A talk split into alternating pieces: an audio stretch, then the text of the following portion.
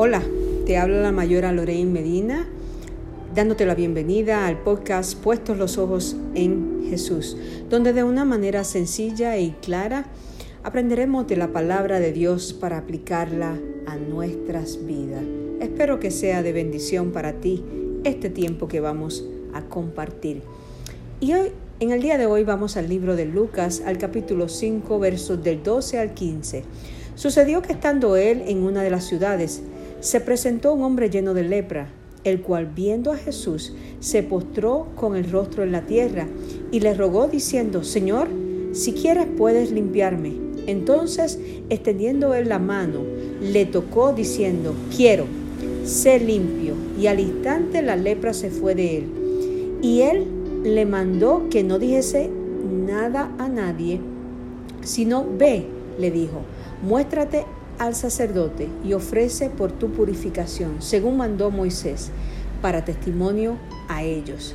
Pero su fama se extendía más y más y se reunía mucha gente para oírle y para que la sanase de sus enfermedades. En los tiempos de Jesús había dos tipos de, de lepra. Una era más peligrosa que la otra. Una de ellas la comenzaba por medio de, una mancha y se iba prácticamente como comiendo la, piel a, la persona. Y literalmente era una muerte en, vida.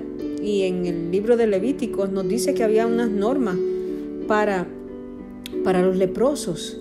Eh, los capítulos 13 y 14 nos da una descripción.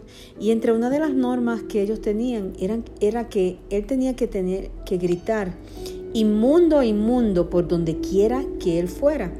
Y no podía quedarse a vivir en el campamento donde ellos vivían, o sea, tenía que irse lejos de su familia, fuera de la, prácticamente fuera de la ciudad donde estaba. Así que tenía que estar separado de la sociedad y fuera de las personas que lo amaban. Más añádale a, eso que era considerado una de las peores enfermedades. Y aquí vemos dos enfermedades, una física y una mental. Porque imagínese usted estar enfermo y tras eso, cada vez que usted va caminando, tener que gritar que usted es inmundo. Todo lo que eso psicológicamente acarreaba para la persona.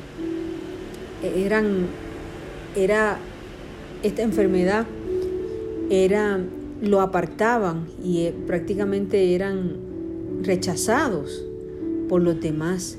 Así que ellos comenzaban a, a rechazarse a sí mismos. Y Jesús hizo lo que, lo que en aquel tiempo no se podía hacer. Él era un hombre inmundo, este leproso, y Jesús lo tocó. Y literalmente Jesús tocó lo que era intocable en aquel tiempo.